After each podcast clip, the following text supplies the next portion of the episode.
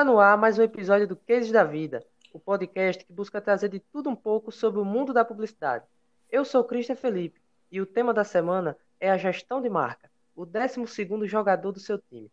Você deve estar se perguntando, o que esse tema tem a ver com futebol? Bom, toda marca que busca se relacionar de maneira eficiente com os clientes precisa seguir estratégias que fortaleçam sua presença diante do público. E a mesma coisa acontece com os times de futebol, que buscam manter as conexões com seus torcedores. Para falar sobre isso, convido aqui os estudantes do sétimo período de Publicidade e Propaganda, Leonardo Felipe e Lucas Gabriel. Oi, galera, tudo bom? E aí, galera, beleza? Agora que a dupla se apresentou, vamos ao desafio. Quero convidar os dois para um bate-papo sobre os conceitos presentes na gestão de marca, porém, aliando tudo isso aos times pelos quais vocês torcem. E já aproveito para perguntar: como o time do coração de vocês usa a emoção a seu favor? Microfone aberto, fique à vontade. Então, né? Vou começar aqui. Bora lá. O futebol, ele é um esporte totalmente passional, talvez o mais passional de todos. E por conta disso, os clubes não precisam de tanto apelo para fazer seu torcedor se inflamar. Seja tanto na torcida, dentro do estádio, ou no sofá de sua casa. Por exemplo, meu time, o Botafogo, ele, mesmo não estando em uma boa fase, conseguiu um engajamento enorme com a torcida. É, a contratação do seu último jogador, Honda, japonês, fez com que a, o número de sócios torcedores dobrasse em praticamente três semanas, indo de 15 mil para 30 mil. É importante ver como o time busca responder aos anseios do torcedor. E a emoção se encontra bem integrada a essas ações, né? E no seu caso, Lucas? Na minha visão, Christian e Léo, é, em muitos momentos, times que estão passando por uma fase, como é o caso do Botafogo e do Fluminense, que é o meu time, é, utilizam-se da emoção para gerar interação com a torcida.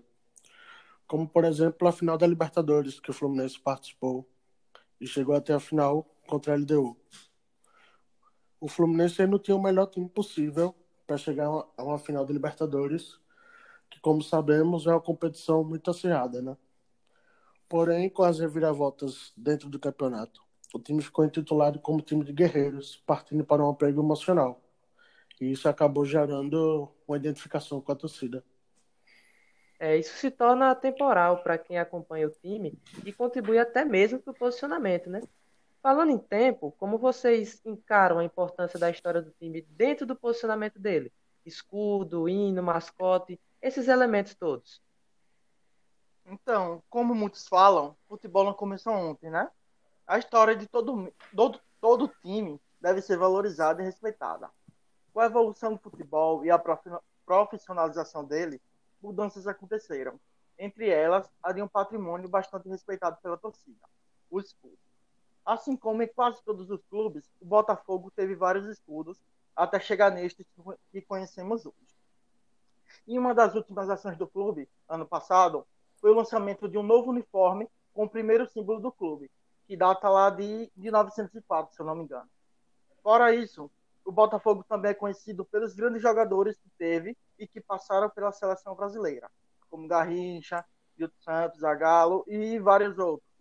E até hoje é o clube brasileiro que mais cedeu jogadores para a nossa seleção brasileira sendo bastante importante para as três primeiras conquistas da Copa do Mundo. Toda essa história deve ser usada pelos gestores do clube, tanto nos momentos bons quanto nos difíceis. Pois, como eu disse, os torcedores são movidos pela paixão que têm pelo time.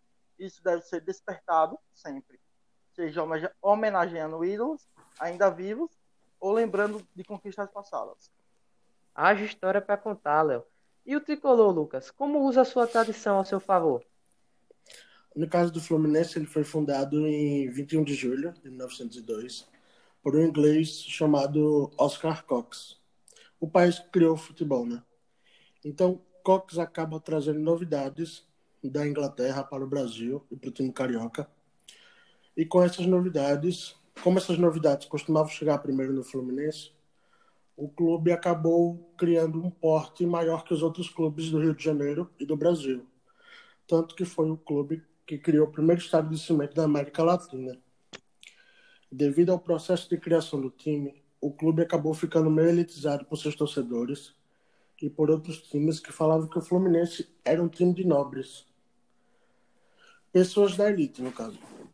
Até o mascote do Fluminense, que é, o, que é a Cartola, tem a ideia de representar essa nobreza. A partir disso, o time, ao decorrer dos anos, tem tentado se popularizar cada vez mais.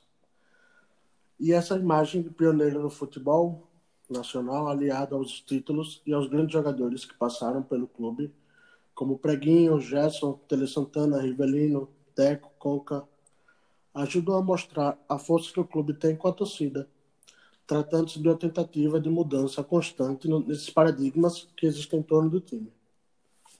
Agora que nós falamos de tradição, e partindo para algo mais técnico, eu quero saber de vocês.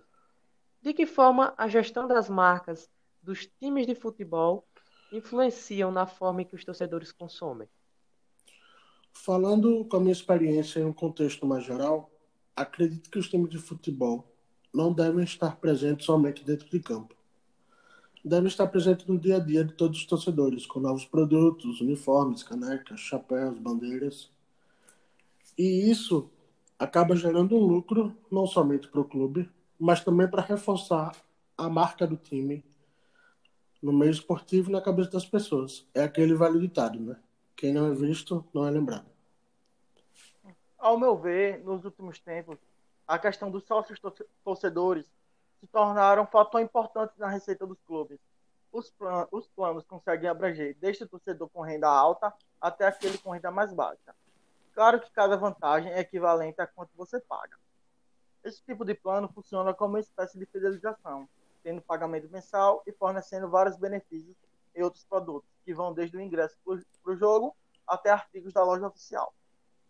São pontos muito importantes, que se tornam estratégias focadas no torcedor e geram visibilidade também, né? Além disso, também tem as cotas na televisão, patrocinadores.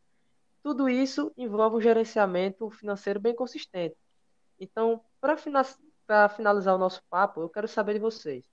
Como enxergam essa gestão de receitas dentro dos times do coração de vocês? É aquilo que eu já disse, né? O Botafogo ele não está passando por uma, uma boa fase financeira. E hoje em dia, para ter um elenco forte e competitivo, é necessário gerar muita receita.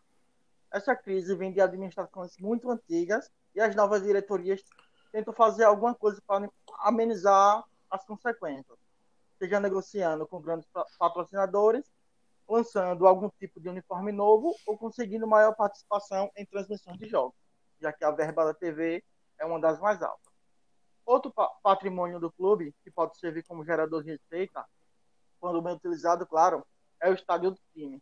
Mas é sempre bom lembrar que o estádio pode ser a salvação, mas também pode piorar ainda mais as coisas.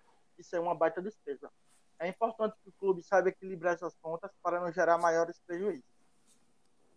Como a, como Léo disse, a maioria dos clubes brasileiros, eles não vem passando por uma, por uma boa fase, né? E o Fluminense se encaixa nesse padrão. Mas tem lidado com essa má fase com a grandeza que o clube tem. Apesar de toda a limitação, tem conseguido manter um elenco firme e explorar as joias da base, que é a característica do Fluminense. Então o clube vem lidando muito bem com essa crise e tem aos poucos, por meio dessas receitas de patrocinadores, TV e uniformes, se ergue de forma lentamente mais uma vez. Uma coisa que vale ressaltar é o investimento de uma própria rede de transmissão. Isso tem gerado receita dentro do clube. É isso aí, galera. Mesmo diante das situações adversas, o mercado do futebol segue se sustentando a cada dia tendo diversos exemplos de gestão de marca através dos times. Isso se aplica também a outros mercados, cada um com seus desafios. E assim, chegamos ao fim de mais um podcast do Cases da Vida. Agradeço a participação dos nossos convidados e também a vocês que interagem conosco e nos ajudam a trazer diversos temas sobre marketing e publicidade.